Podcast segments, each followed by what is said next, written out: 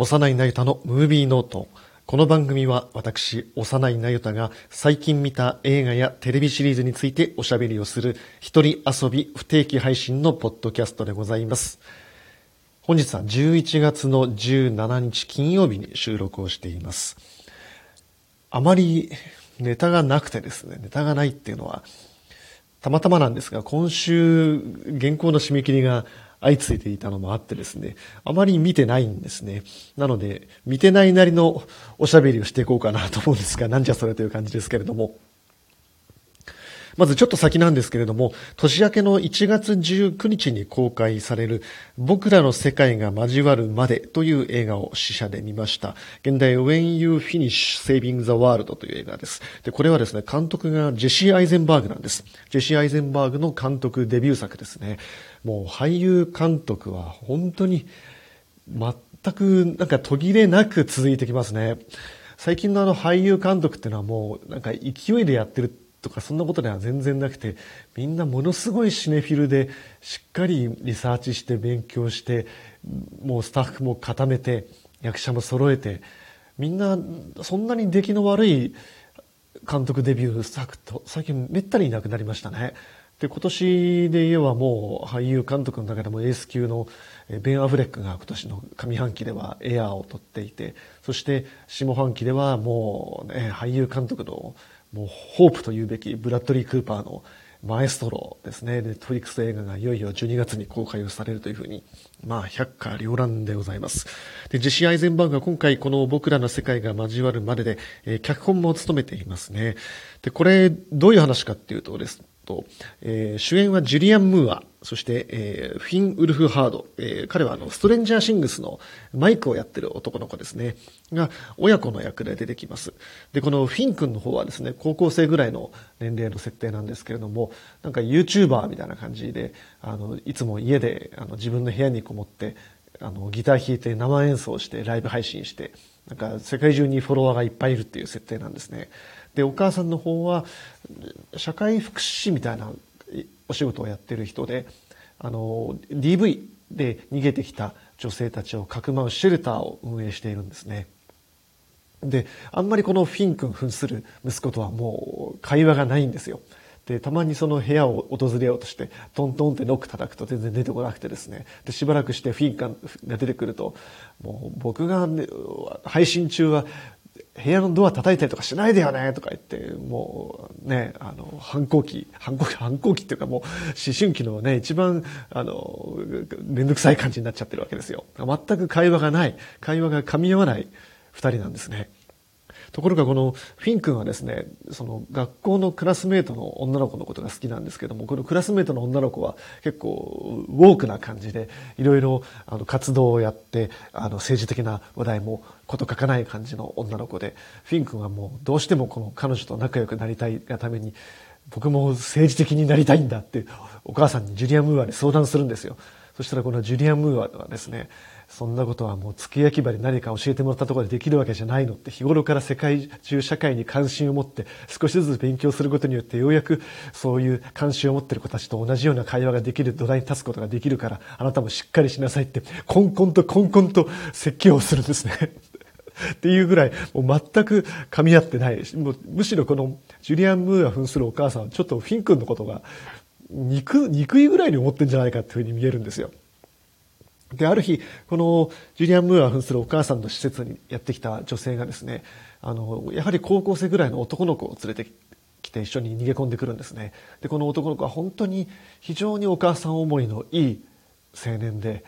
もう何とかしてそのお父さんからの暴力から逃れられるようにいつも気を使ってきた。もうお母さんも本当に溺愛している、もう自慢の息子なんだって話を聞いて、あ本当にとてもうちの息子と同い年とは思えない素晴らしい青年だわと思ってその男の子がなんとかこのお母さんの苦境を一緒に脱出してそして大学にも進学できるように世話を焼き始めていくんだけど家に帰ればどうしようもないフィン君がいるというねこの全く噛み合わない親子の話を全く噛み合わないままやっていくっていう話なんですね。で、こういう何かそのシニカルなところっていうのは、ジェシー・アイゼンバーグのフィルモグラフィー、その役者としての出演してきたキャリアにもすごく共通してるなっていうふうに思いますね。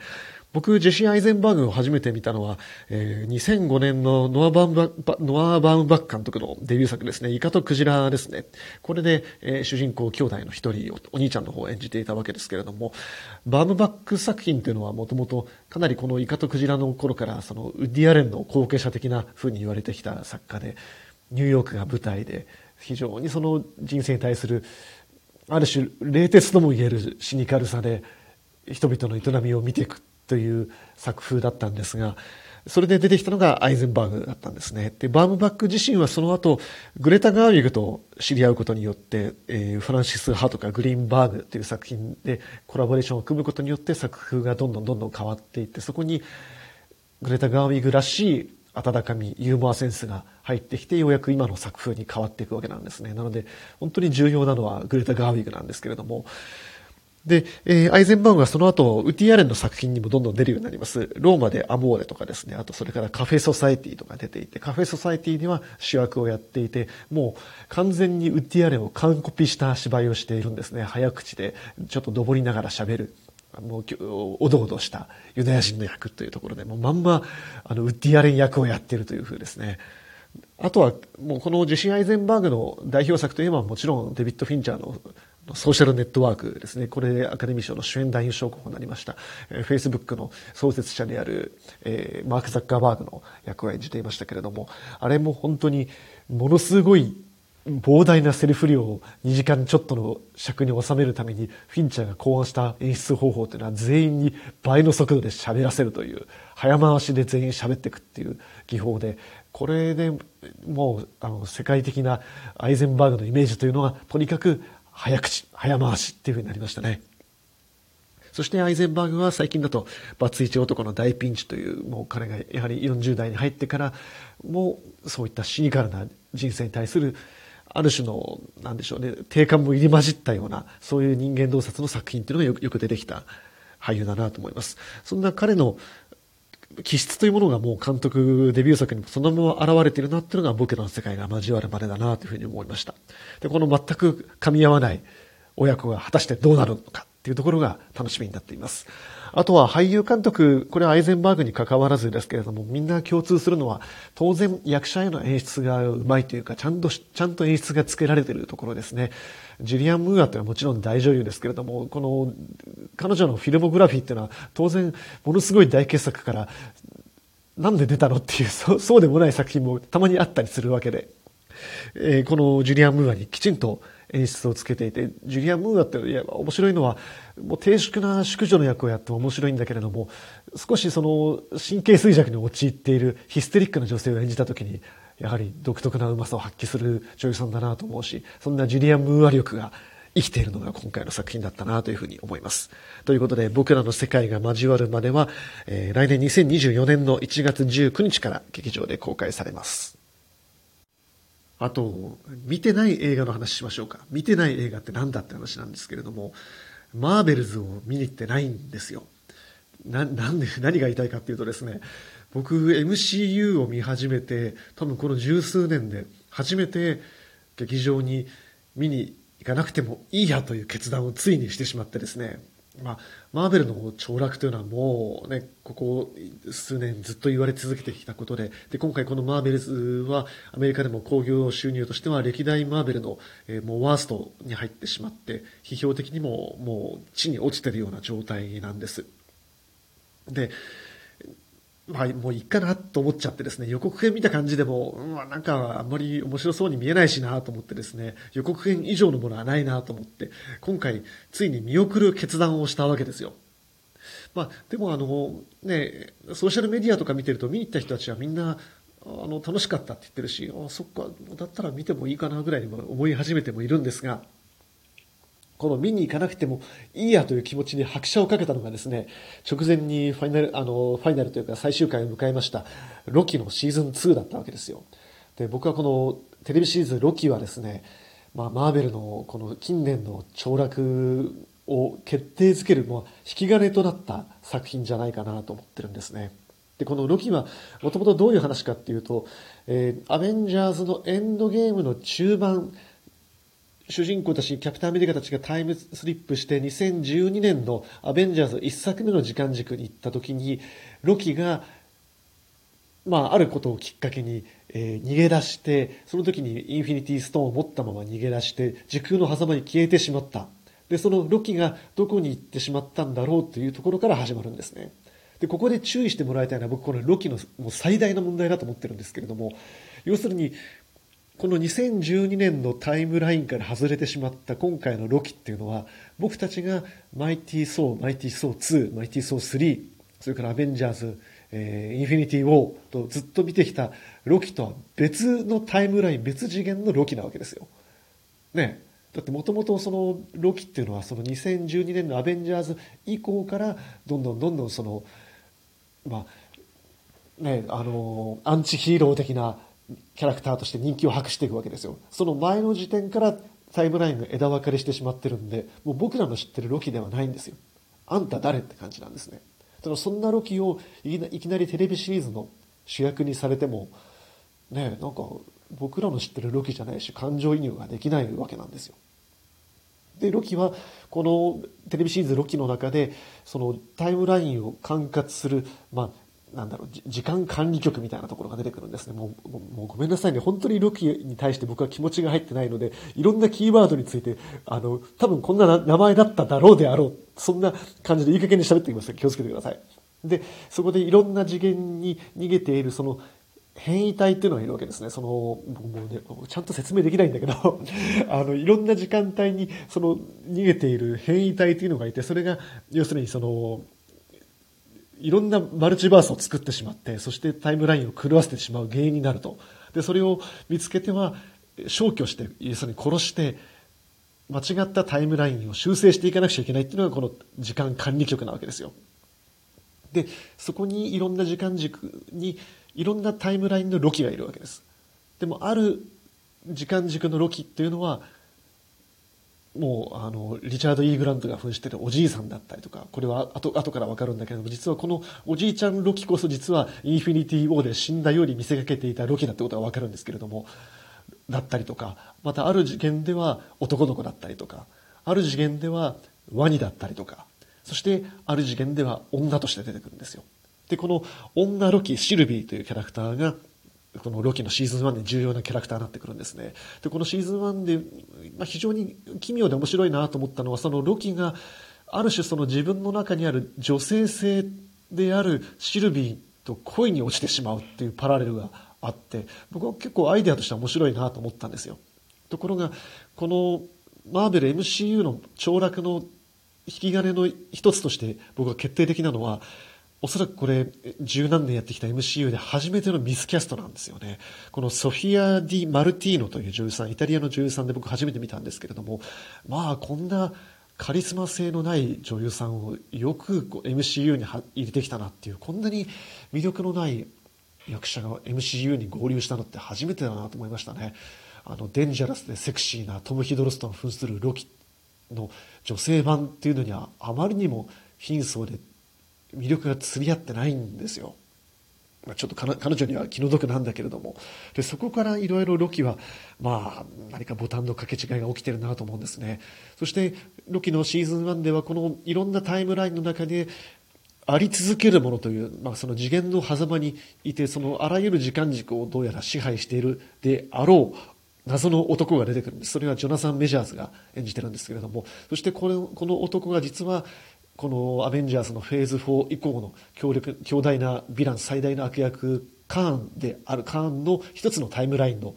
姿であるってことが明かされていくわけなんですよ。全部ネタバレしてんのあのシーズン1の大丈夫かおい。あのまあいいや。はい、もうね2、2年前のドラマですからね。というのがシーズン1だったんですよ。で、そのシーズン1の最後で、シルビーはこのあり続けるものを殺したことによって、さらにその時間軸が崩れてしまって、いろんな世界にいるカーンが、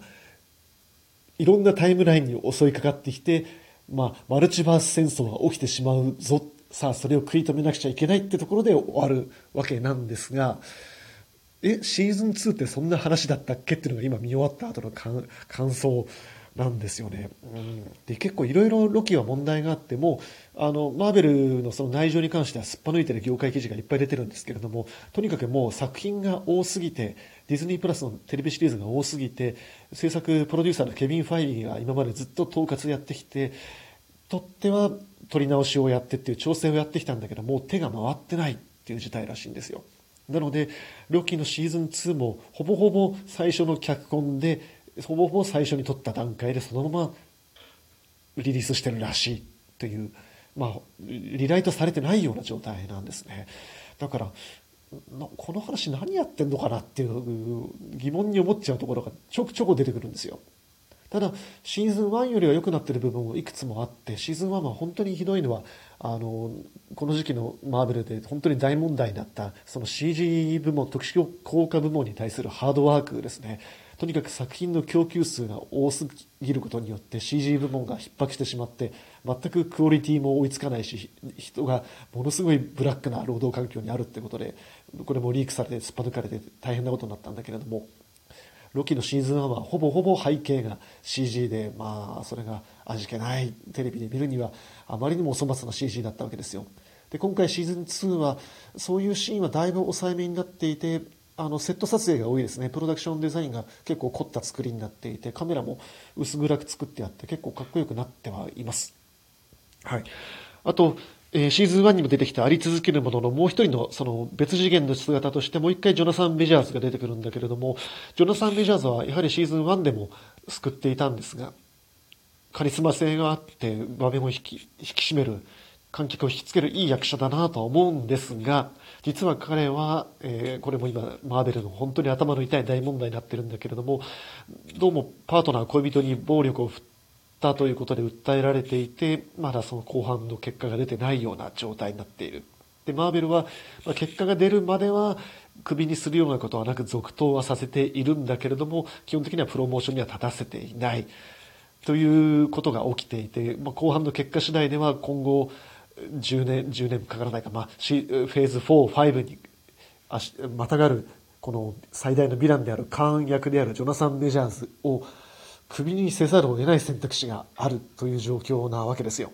で、今回シーズン2を見てる感じだと、ジョナサン・メジャーズが今後出てこなくても済むようになるような脚本の修正は行われてるなと。まあ、出てきてもおかしくないし、出なくてもおかしくないっていうふうに作ってありますね。そういう苦肉の策が結構伺える作りにはなっていました。うん。で、まあ、シーズン2、ワンシーズンからで結局何やってるかっていうと、その、暴走してしまったタイムラインを一つにまとめるために何かロキがいろんなタイムラインを行ったり来たりするだけの話で特に何かこのマルチバース戦争に対して何か起きるわけでもないし今後の予告的な様子があるわけでもないしうんそして僕僕らが僕少なくとも僕が全く感情移入していないロキが勝手に成長しているだけの話なんですね。うんロキは一体どうなるんだろうあらゆる時間軸に移動することができる万能の力を手に入れていよいよ本物の神様になったいろんな人たちのことを思いやる力も気持ちを得ることもできたし本当の神様になったんであろうことはわかるんだけどもそんなのってロキじゃなくねっていうとこなんですよ。ロキっていうのはいつも主人公たちを味方するようなふりして裏切ったりとかしてそしてこの野郎って兄貴の層に怒られるとごめんね、てへへみたいなところに愛嬌があるという、まあね、ちょっとネズミ、ネズミ男キャラみたいなところがあって、愛嬌があって、それがトムヒの非常にチャームになっていたわけなんだけれども、そんな、ね、善良な神様のロキって、ロキじゃないよねっていうところで、いろいろロキシーズン2は問題があるなと思います。というテンションになってしまったので、マーベルズを見に行くかどうかは全くわかりません。はい。というわけで新作をあまり見ていないんですが、その記事を書いている時執筆している時っていうのはそのお題の作品に合わせていくつかその参照したい過去の作品を見返したりもするのでそういうのを結構ちょこちょこ見ていたんですねここ最近は。で、えー、とこれを喋っている11月17日時点ではリアルサウンドで、えーネットフリックス映画のナイアド、前回この番組でもおしゃべりしましたナイアドの記事がもうアップされているんですけれども、ナイアドに関連していくつか作品を見たので、えー、ちょっと面白かったことだけ話したいなと思うんですね。で、ナイアドの監督はエリザベス・チャイ・バサル・ヘリー、それからジミー・チンという夫婦の監督コンビですね。これは前も話したんですが、フリーソロというドキュメンタリー作品で、えー、アカデミー賞も取っているドキュメンタリー作家なんですけれども、で、彼らがそのフリーソロと、えー、ナイアドの間に撮っている映画で、ザ・レスキューという映画があります。これはディズニープラスで配信されているドキュメンタリーなんですけれども、これは2018年にタイで起きた、えー、少年サッカーチーム13人が、えー、突然のその豪雨で、えー、洞窟に閉じ込められてしまって、それを救出するという実際に事件があったんですが、そのドキュメンタリーなんですね。で、これは全く同じ話を13人の命というタイトルでロン・ハワード監督が去年アマゾンプライムで、え劇映画化しているんですが、え僕が見たのはザ・レスキューの方はドキュメンタリー版ですね。実際のニュース映像とそれから再現映像を使った再現ドラマを組み合わせた作りになっています。で、13人の命と同じように、え発端から解決まで事件の顛末経緯を追っていく作風にはなってるんですけれども、面白かったのがですね、この監督コンビっていうのは基本的にはその、スポーツドキュメンタリーの監督なわけですよ。で、ものすごくその極限状況にある人、スポーツ選手というか、まあ、スポいわゆる、その、僕らが日頃から慣れ親しんでるスポーツではないですよね。ロッククライミングといってもそのフリーソロは900何メートルを素手で登る話だし、そして、このザレスキューっていうのは、えー、ケーブダイバー、洞窟専門のダイバーですね。で、彼らが、えー、世界中から集められて、このタイの洞窟に潜っていって、少年たちを救出したというのが実際の事件だったわけですけれども、そのケーブダイバーの心情にフォーカスしているところが、ザレスキューの面白いところなんですね。で、このザ・レスキューでは当初そのタイのその海軍のダイバーたちが、洞窟に潜っていくんですけれども、とにかく洞窟の中で潜水するっていうのがですね、真っ暗で何も見えなくて、特にこのタイの洞窟で起きた事件の時は濁流がすごくてですね、視界がほぼゼロの状態で、そしてもう岩と岩の間を酸素ボンベ持ったままの状態で、なんとか這うように抜けていって、って何メートルも何メートルも泳いでいってようやく少年たちを奥洞窟の奥本当何メートルも行ったところに見つけ出したという話なんですけれどもそれをもう普通のダイバーじゃ無理なんですよ。その閉所恐怖症になってしまう襲われるので。でこれはケーブダイバーでしかできない技能なんですね。ある種の並外れた精神力がなくちゃできない技なんですよ。で、このケーブダイバーたちがイギリスからやってきて潜っていくことになるんですが、そういった彼らのインタビュー、その時の心情を聞いてるとですね、面白いんですね。その少年たちを抱えていざ脱出するっていう時に全く視界ゼロの中で、さあ泳いでいくぞっていう中で、この、この救出が失敗したら自分は一体どうなっちゃうんだろう。世界中からものすごく非難されることになるんだろうなって、これ映画見てもらうとわかるんですが、ものすごいあっと驚く方法で、この男の子たちを助けてるんですけれども、そういった当人にしかわからない精神状態に潜っていく。それは内野ですごく表現しようとしてましたね。内野は主人公のナイアドが、えー、フロリダ海峡を165キロ泳いでる間に、ずっとその他の言語、英語以外の言語で数を数えたりとか、昔から慣れ親んだポップソングがずっと頭の中になっていたりとか、そして彼女の人生で、その少女時代の時に水泳コーチから受けた性的虐待の記憶が何度も何度も頭をよぎったりとか、あとは、いわゆるそのスイマーズハイ状態に陥って幻覚を見るシーンとか、そういったものが劇映画として再現されていたんですけれども、そういった心の究極の状態にあるアスリートの精神状態に迫ろうとするのがこの監督コンビのある種のテーマでもあるわけですね。で、そしてこのケーブダイバーたちは言うんですよ。こういったケーブダイビングっていうアマチュアスポーツが世に知られてよかったっていうんですよね。あ、この映画ってスポーツドキュメンタリーなんだっていうね、そういう面白さがありましたね。はい。で、このナイアドに絡めて他にもいくつか作品を見たんですけれども、1991年のバリー・レミンソン監督のバグジーという映画を見たんです。で、これは、えー、1930年代から40年代の間の話なんですけれども、ラスベガスがどうやって起こったかという話なんです。これはロサンゼルスにいたマフィアの連中がですね、主人公はウォーレン・ベイティが扮している、えー、通称バグジーという、まあ、すごく嫌な思い上がったギャングで、まあ、バグジーってのは要するにまあ虫野郎ですね。なので本人は言われるともう言ったやつをボコ殴りして、もうめった打ちにするような、いわゆる悪口だったわけです。もう、本人以外がみんな言ってる俗称だったわけですけれども、そのバグジーが、えー、ギャングの金を使って、このラスベガスで、まあ、結局資金洗浄が発端ですよね。ラスベガスにカジノを作って、そしてそれが、まあ、後々に今でいうみんなが知っているカジノ都市としてのラスベガスが起こっていくっていう歴史ものなわけですよ。で、なんでこれを見たかっていうと、これに出ているヒロイン役がアネット・ベリング、ナイアドの主役のアネット・ベリングだったわけですね。アネット・ベリングは、えー、1990年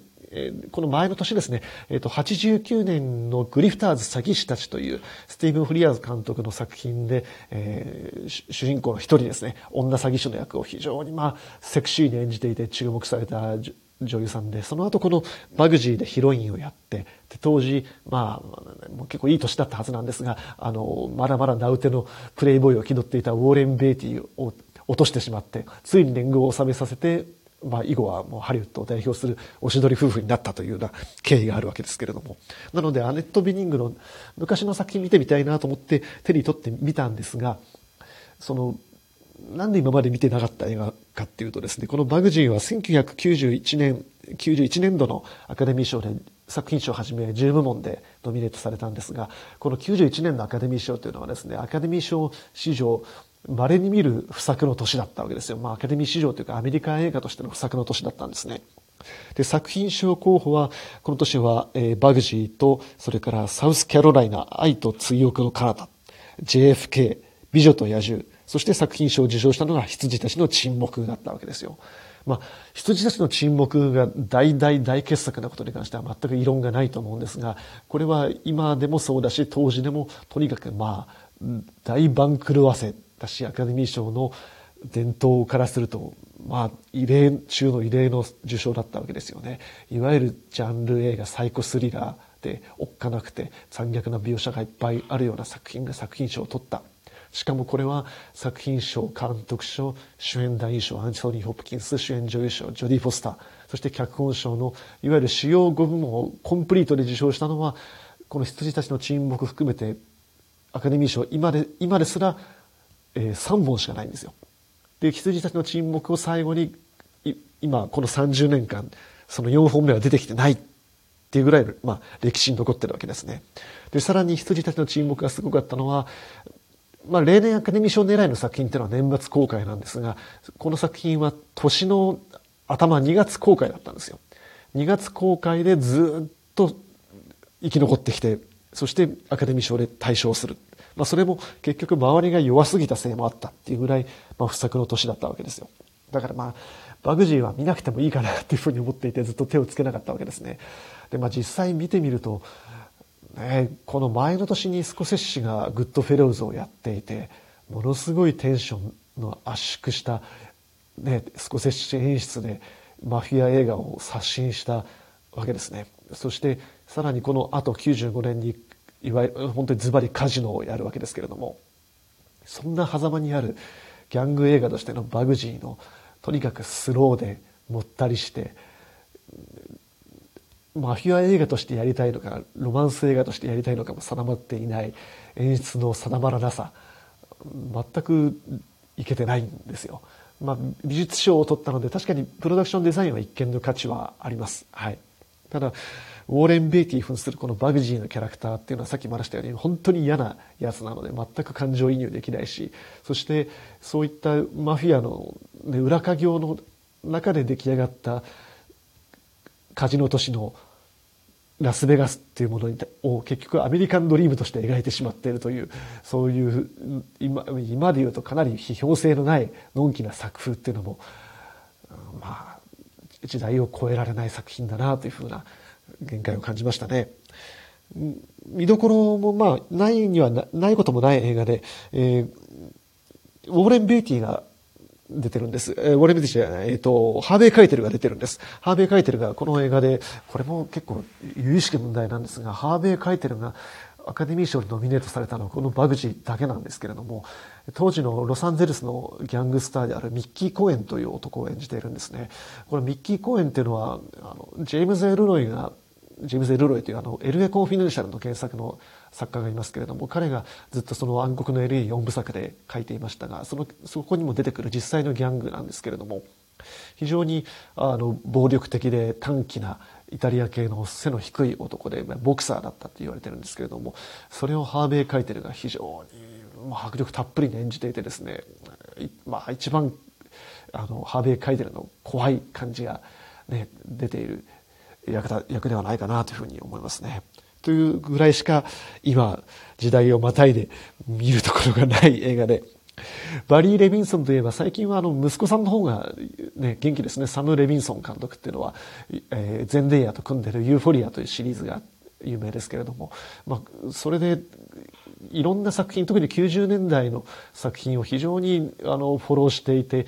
いろんな映画から引用しているすごく、まあ、シネアストな監督なんですけれどもそんなサム・レビンソンが引用するのは当然バリー・レビンソンではなくてですね自分の父親ではなくてですねこの90年代の一番暴力的で圧縮された勢いのある